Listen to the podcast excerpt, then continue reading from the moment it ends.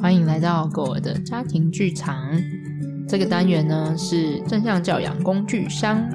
此 Podcast 是由浪犬博士狗儿家庭教育学院主办播出，也感谢我们的合作伙伴影书店提供优质的录音室。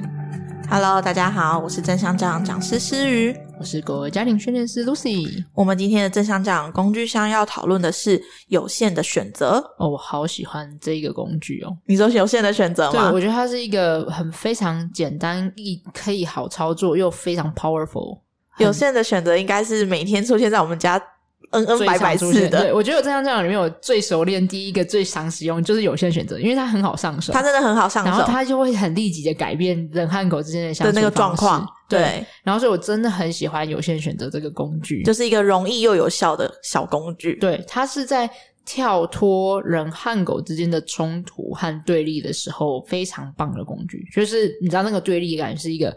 我要走左边，你要走右边啊！的时刻，就是我要，但你不要，或者是我要这个，你要那个，就是比如说，我想说你给我过来，然后他说我不要，这样的那种时刻，嗯，都超级可以使用有限选择，嗯，然后所以只要有任何一个狗狗和我们的想要是冲突的时候，这时候给予它所谓的有限选择，就是它其实就包含着尊重狗狗、尊重自己，嗯，然后也温和又坚定。为什么呢？因为有限的意思是。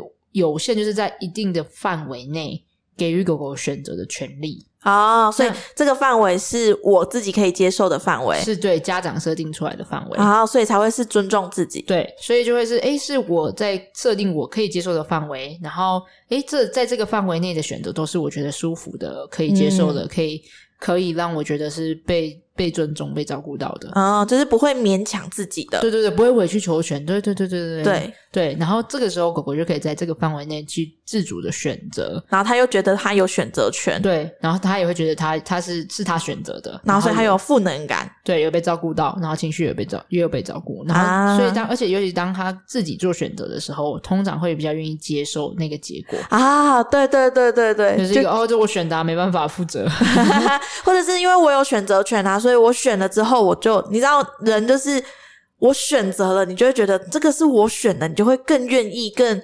更接受这个选择，对，就更愿意去做。跟你被强迫说你就是给我做这个，你没得选你就这个了。对，哦，我知道，因为你会有那个预期心理。因为你已经觉得你透过你的思考，你你你做了一个决定，然后那个决定你就会欢心甘情愿吗？欢天喜地的接受。对，我跟大家说一下，如果你现在 Taylor 正在我们旁边甩毛，陪我们一起录音，所以如果你听到脚步声或者是甩毛的声音，那就是 Taylor 哦。还有呼噜声，就是打呼的声音。对，他刚刚睡了一轮，然后看到我们刚才很嗨，又醒来又起来了。对，所以我觉得当可以给予选择的时候，其实狗狗自然而然压力也会下降。嗯，就是一个哦哦，对，那我可以选左边，或者是我现在可以停下来，我也可以往前走，或者我要走走左边还是走右边。当他有所选择的时候，他就会去思考，哎，那我自己现在状态想要的是什么？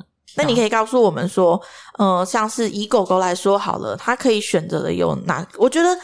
一般狗狗家长是会很难去想象说要怎么样给狗狗选择，因为他讲的我听听不懂啊，或者说我讲的他听得懂吗？其实完全可以，我觉得哦，有太多，就我跟 Taylor 过的生活中有太多大大小小让他做选择的时刻，就有限选择的时刻。好，例如说，我举一个每天散步回家前都会需要做的事情，就是呃，因为我不想要他在外面散步，然后因为他没有穿鞋子嘛。就是脚直接踩漏电踩 在外面上，然后可能会沾很多的灰尘啊、泥土啊什么之类的。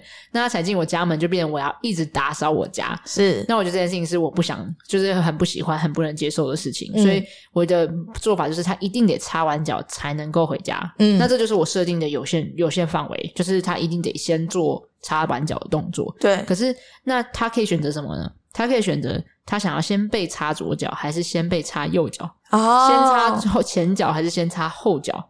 就是没有一定要说我，我我其实不太介意他要先擦右脚还是左脚还是后脚嘛。但是他可以做这个选择的时候，他就会觉得他他做这件事情，他就可以比较容易去接受，对，比较能够有一个预期心理是哦，好，我准备好了，所以来给你我的右前脚。嗯，诶，我觉得 OK，那我给你的左前脚。所以是他主动主动选择，主动给你哪一只脚，就代表那是他做的那个选择。对，然后这个是他现在可以接受的，而不是突然间就被啪手抓起来，然后擦，啊、然后这时候狗通常都很抗拒，就会很想抽离。对，而且你知道，其实因为他们四只脚的。重心都压在他们，不像人类嘛，我们是手可以不用支撑我们的重量，对。可他们四只脚都要支撑他们的重量，对。所以我们只要突然间抽掉一个的时候，它其实是失重心是失去平衡的。哦，哦，这个感觉很不舒服。对，那感觉是很有点担，有点害怕，就是有一点点失控的感觉。是，所以这时候通常狗狗会下意识的想要反抗，是不要啊这样子。所以如果是他自己选择，例如说他先抬起他的右前脚，等于他已经做他的。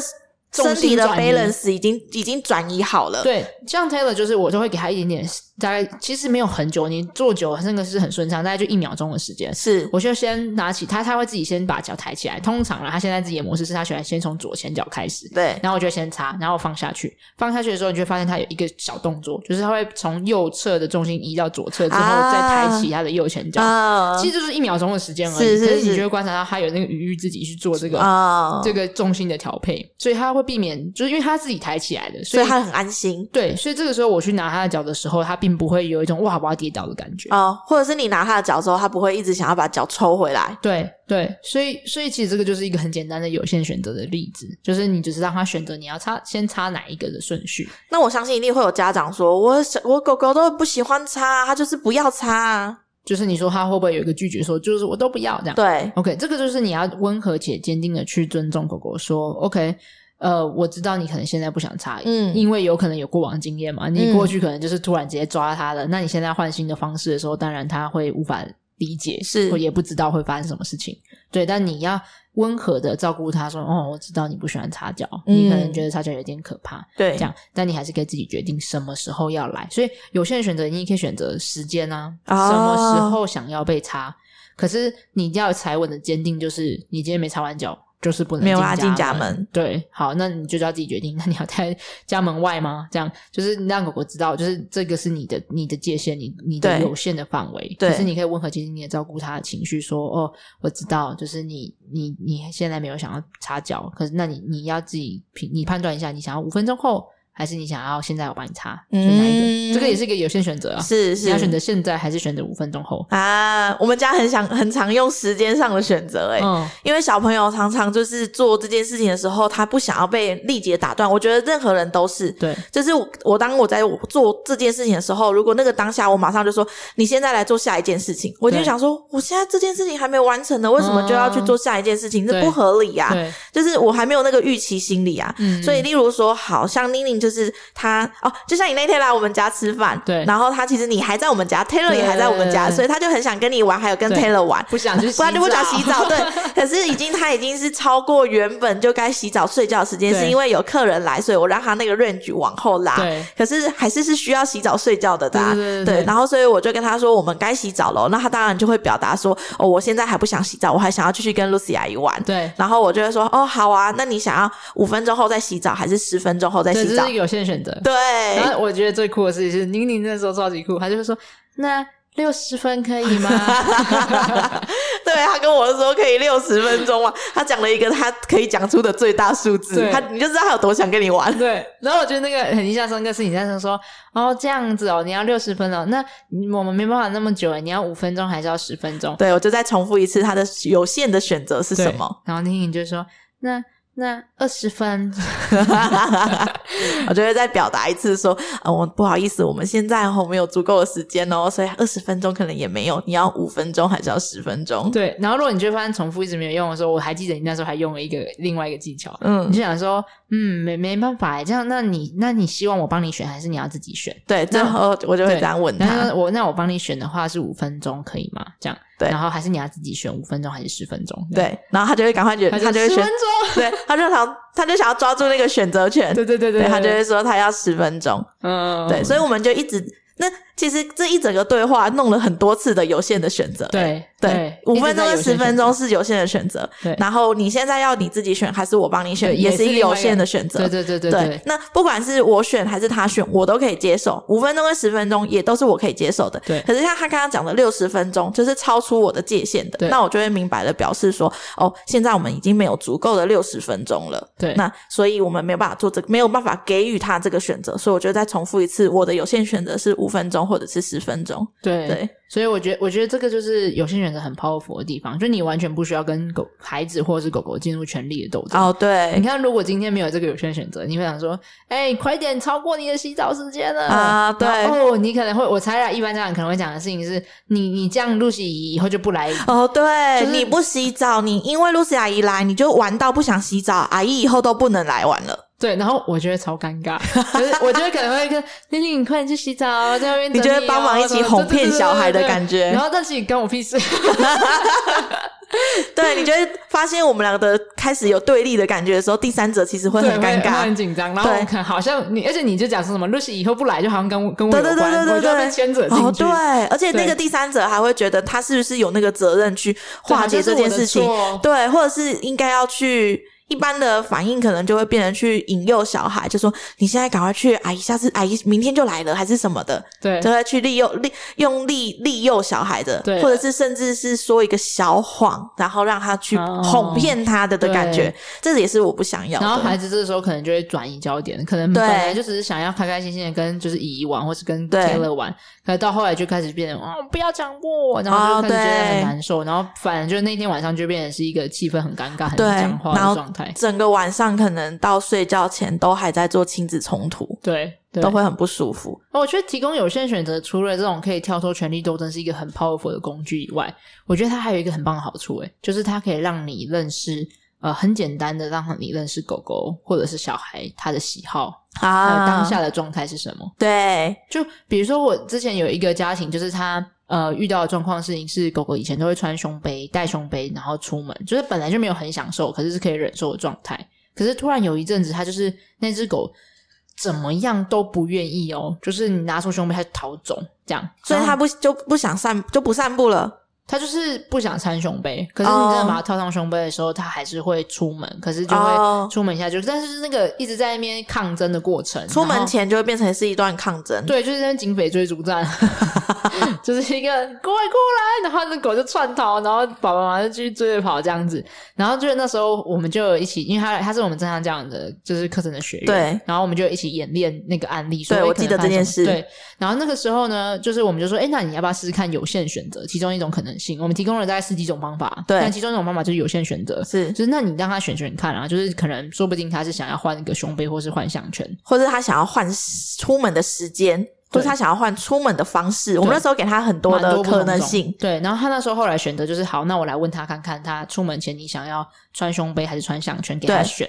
这样，然后他真的就问他：“你要胸项圈还是胸背？”就那只狗真的选项圈，对，他就往项圈走。对，然后去项圈之后就出门了，很顺利的套上。对，然后后来就是那个妈妈就一直困惑说：“哎，为什么会发生这种事情？”然后为什么他想要项圈不想要胸背？对，然后后来他就意识到说，就他那个当下的爸爸当然觉得很神奇啊，对，就是一个哦，我居然就他竟然真的选了，对，而且是真的就是很明显的不想要那个胸背。这样。对，然后后来是因为天气变热了，对，然后所以胸背比较闷，就是因为那个他他的他。那一款胸杯刚好是那个会。覆盖很多，oh, 就是会有包覆性的，这样，对，所以就天气觉得热了，对。然后，所以后来他妈妈又再去买了一个，哦，对，他就买了一个没有那么包覆的，对对对，可能 H 型的胸背，对对对。然后，然后那只狗又又想要继续掏胸背了，他就又想出门这样子，就是他就其实就是不论是那个工工具里面有没有差别，他重点是那个让他可以选择说，哎，在这个此时此刻他想要的东西是什么。所以这也是扣回来你刚刚说的，就是这也可以了解到狗狗现阶段的喜好是什么，对，或者是他现在在对现在的这个。感受是什么？所以他就是觉得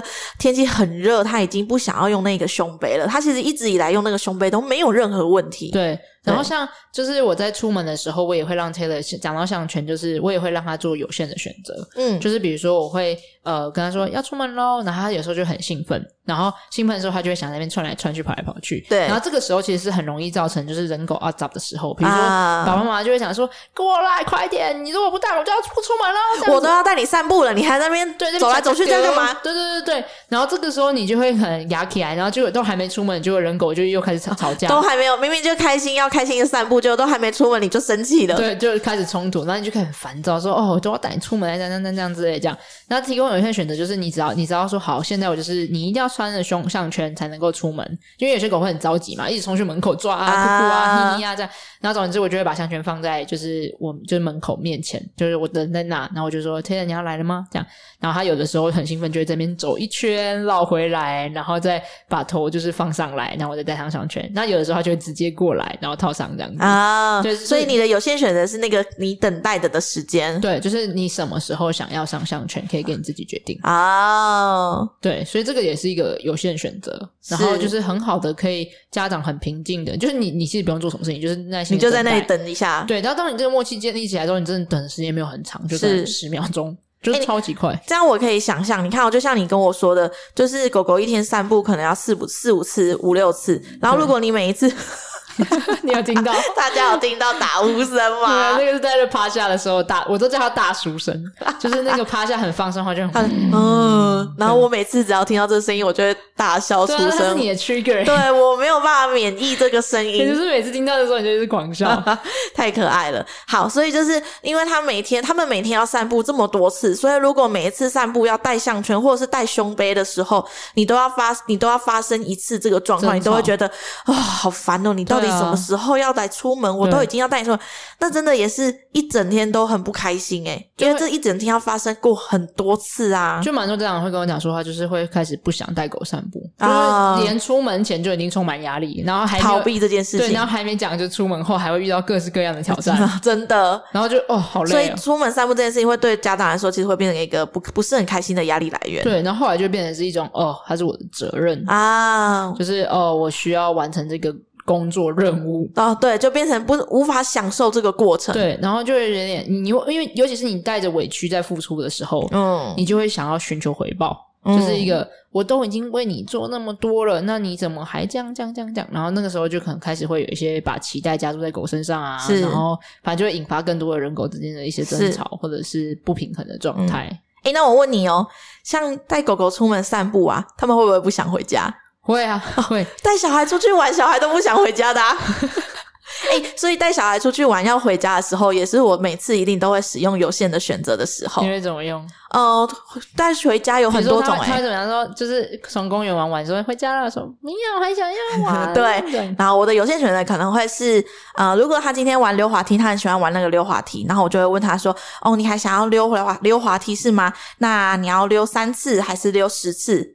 然后就让他选，嗯、然后他就，就最后三次，对，最后溜三次或最后溜十次。嗯、然后有时候是时间，这是次数嘛？有时候是时间，就像刚刚那个，你想要再玩五分钟还是再玩十分钟？哦、然后那，是我想到好像也可以是，比如说好最后一趟，那你想要荡秋千还是要溜滑梯？对，可以，对，嗯、每天都可以有不同的变化，或者是我们现在要回家喽，你想要走这边这条路回家，还是那边那条路回家？狗狗很常用这个啊、哦，你说选路线吗？对，就是我们要回家了，啊、那你今天想要走右边这条路还是左边这条路回家？可是最终都是倒回。家的对对对，最后都是回家。对，然后但他可以自己选择说，哦，那我想多多再闻一下这一区啊。对，那小孩就是他想要看一下这一区的砍棒啊，或者是嗯、呃，因为经过这一区可能会经过 Seven 啊，他可以进去溜达一下。狗狗也会。对对对对对对，就是一个哦，那个那个肉摊的阿姨都会。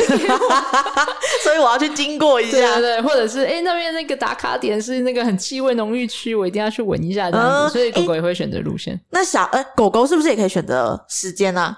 诶，时间也可以，比如说，如果你自己足够时间，比如说，因为有些状况是你想要带狗回家了，然后他就定在那边不动，他就是一直、哦、他还玩不够。就有一种可能性是他他想要停着观察，嗯，观察的时间比较久。然后有另外一种可能性是，是他确实是刻意在反抗，就是我不要回家。嗯、这样对，那你也可以说好，那如果你现在还不想回家的话，我可以停在这边等你。那你想要我停等五分钟还是十分钟？这样，那但狗狗当然无法理解这件事情。我觉得你给他选择会是我停在这边等你，还是我们回家？就是你不会有我跟着你走的那个选项，oh. Oh. 就是我可以停在这边等你，还是你跟着我回家？你跟着我回家？对，就是两个选项。Oh. 然后等到他等一下子之后，你就会说好，那你再邀请他，那你那你现在要回家了吗？这样、嗯、就是有点像这样，但你不会是走他想去的那个方向。如果这件事已经到了回家的路的时间了，是那当然这个有些选择还是要考量到个体的差异和需求。就比如说你的狗狗可能它的需要是每天要散步三到五次，然后可能每次要二三十分。到半小时，可是你每次都只出去，一天只去两次，对，然后每天只出去十分钟，对，那这样当然它就会需要一直要求，对，因为都远远不足它原本需要的量，对，那个需求就会没有被满足，那这个时候你就会很难跟它，就算用有限选择，它也会觉得委屈，因为就是远低于它所需要，哦，所以还是要先满足它它需要的那个基本的数，就基本的。那个质量，对那个范围还是很重要。比如说，如果今天你一定要吃一碗饭才会吃饱，结果你你妈每次都问你说，所以你要吃一口还是吃三口？不管是一口还是三口，我都不想选，都觉得很委屈，都不饱。对，没错，你就永远没有吃饱。对，这样，然后所以这这个那个有限，还是要有一个可以要去满足到个体的需求的部分，嗯、这样子。哎、欸，说到出去玩跟公园啊，都会让我想到说，在有限的选择，真的是可以降低呃人狗或者是亲子关系的那个冲突。有一个很很直接性的，就是我我之前带妮妮去那种比较大型的游乐场玩，对，然后他可能玩一玩玩一玩，然后一样要到了要回家的时间了，对，然后你就看到，就是我就跟妮妮说，是我们刚刚说那个有限的选择，就是你最后还想玩几次，三次还是五次？对，然后例如他那天好像是选他还想要再溜滑梯五次，嗯，然后我们就一起数他溜一次下来，我就说。一次，然后因为他会数数了嘛，嗯、然后就两次，然后数到第五次的时候，我就说好，那走喽。然后他就牵着我的手，然后就走了。我那一刻觉得我背后整个有风，后面一堆妈妈在看着我，我多优雅的离开着这个。对，然后因为你就看到远方有妈妈那边说好了，回家了，都讲几次了，怎还不回家？然后或是走路很有风，对，然后或是小孩在地上打滚，说我还想要玩，我还不想走。然后我就牵着我的女儿，然后这样大步的迈开步伐。非常成功的，欸、好有画面哦，超有风的啊！我看到你就整个就是一个哦，很哦，对，而且那个时候是我学正向教养初期的时候，那我那个时候边走就边在内心里膜拜正向教养，就像啊，谢谢正向教养带给我这个这个时刻。哎、欸，我觉得那个是完全的赋能，完全正真讲。对，你就是一个觉得哇，这个工具也很好用，真的很好用。它真的是一个很好上手，然后又很很真的非常 powerful 的工具。对，而且你用用久了，你就会很很知道，它就是一个自然而然的。哦、对，那这让我想到，你用久了，你也会非常的清楚，而且快速的知道你自己的界限是什么。哦，对，对，因为你要做出有限的选择，你要先很明白的知道自己不想要的状态是什么。对，所以你可以快速的知道自己不想要的状态是什么的时候。因为你知道你不想要的是什么，你就可以去避免到达那个地方。就是你会要需要理清自己可以接受，但你不能妥协。那个界限被踩到，你就是会很不舒服。对，所以如果你你你你你确实要先意识到，如果有的时候我们会不小心下意识的逼迫自己。有大家有听到泰勒在抓铺床，抓抓对。然后这也是，哎，这个也是一个有限的选择。突然发现，嗯，就是在这个录音室里面，我们提供给他，哎，有他喜欢可以睡的，就是床垫跟冰凉凉的地板，然后他可以自己选择。所以他刚才其实就去到，觉得凉凉的地板，对，他已经睡一睡一个多小时嘛，然后觉得热，然后就去凉凉地板躺一下，然后躺完之后 又觉得，那怎么就是又变凉了？然后现在又回去他的卧铺床，对，所以这也是一个有限的选择，让狗狗选择自己想要在在应应应他当下的状态、温度的变化，对，然后去选择适合他的东西，这样对。就所以刚刚说回来。就是，其实，在提供有限选择的时刻的时候，就是我变成是我要先理清我可以接受和我不能妥协的。对，比如说举例像这样，如果 Taylor 现在此时此刻说我要出去录音室，那可能这就是我现在没办法帮忙他的。对，那这个就不会是在选项现在的选项里。对，对，所以这个就是我们可以理解说，哎，去了解我们现在可以让我们觉得，哎，在这个选择，不论是趴在地冰冰的地板上，还是睡在床垫上面。我都觉得很棒，我们都觉得非常的 OK，对，我都觉得可以接受。所以那个有限选择要记得是真的有真的 OK 的范围，对。因为我我有遇过有些家长一开始在使用想要给狗狗选择，对，但其实是假选择，啊、就是比如说就是。好啊，那你选一下，你要走左边还是走右边？然后这个狗狗说我要走左边，说可是、哦、右边比较好吧，对。然后你那个左边没有很好玩呢，你上次不是比较喜欢右边那边有肉肉摊呢？你要不要去右边？我觉得右边比较好啦。对啊，走啦，好啦，我们去右边啦。你然后就还是把狗狗往那边拉。对，然后我说哈哈。你刚刚不是要给我选吗？我选了，然后却这样子。对，然后这种就要加选择，就是这种反正你宁愿干脆不要给他选。就是、其实他也会从这个经验中学习到，说我的选择其实是不被认同的，不被接受的。他之后就会不太愿意做选择。对，好，就是哦，对，我曾经有遇过这样，会说他刚开始给狗狗进行有限选择的时候，狗会不知道该怎么办啊。就是比如说你问他说：“那你要走左边，左右边？”然后狗就。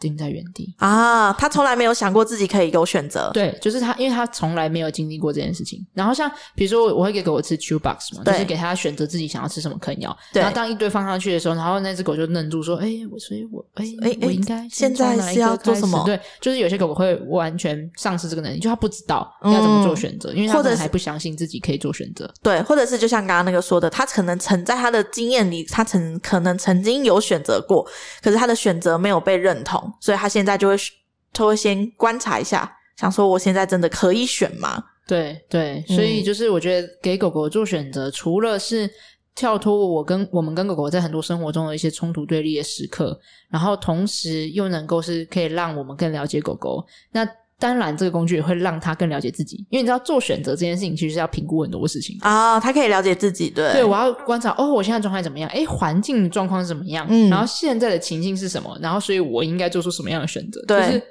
他其实是需要去评估、判断很多资讯的，嗯，然后才做出最后这个决定。然后做这个决定之后，他就要为他自己的结果负责。所以要长出这个能力也还蛮蛮不容易的。对，然后但同时也是一个很棒的学习历程。嗯，就他能够在这个做选择的小小的一个动作里面，要学习很多不同的面向。是，对，所以。非常非常鼓励大家可以尝试看看这个有限选择。那当然，有限选择也你不知道该怎么做，因为背后其实要奠基很多的心法，是，比如说温和且坚定啊，照顾自己的情绪啊，看懂狗狗的需要啊，嗯，然后厘清自己的界限啊，决定好自己要做的事情啊，嗯，赋能啊，信任关系，就是确实它它是一个呃很多的堆叠之后才能够把这个工具使用的好的。所以如果你不太确定或是怎么循序渐进的做这件事情的话，就还还蛮蛮希望可以邀请大家一起来参加我们这项这样的课程，是我们会做很多的这样这方面的练习，蛮完整的规划，来带着大家一步一步的去把这些从心法上到知识上到技能的实物操作上。工具使用上，对，然后一步一步帮你们堆叠和建置起来这个真实的能力，还有在你们生活中，还有在使用了之后遇到了什么状况跟问题，对，都可以回馈这个，我们也都会一起跟大家讨论，没错。那不过就算这样子，我还是会蛮希望可以邀请大家可以分享一下，如果你在你的生活中，说不定你们已经有试过一些。呃，有些选择啊，或者是你听完之后你想要试看的，那你尝试之后的结果怎么样，或者遇到了什么样的困境或挑战，也可以跟我们分享。我是还蛮期待，如果当你们发现，诶，给狗狗选择想要走左边、走右边的时候，意外发现它的喜好，那欢迎大家可以留言让我们知道哦。好，那我们今天的正向教养工具箱就到这喽。有限选择，那我们之后的未来的其他单元见喽，拜拜。下次见，拜拜。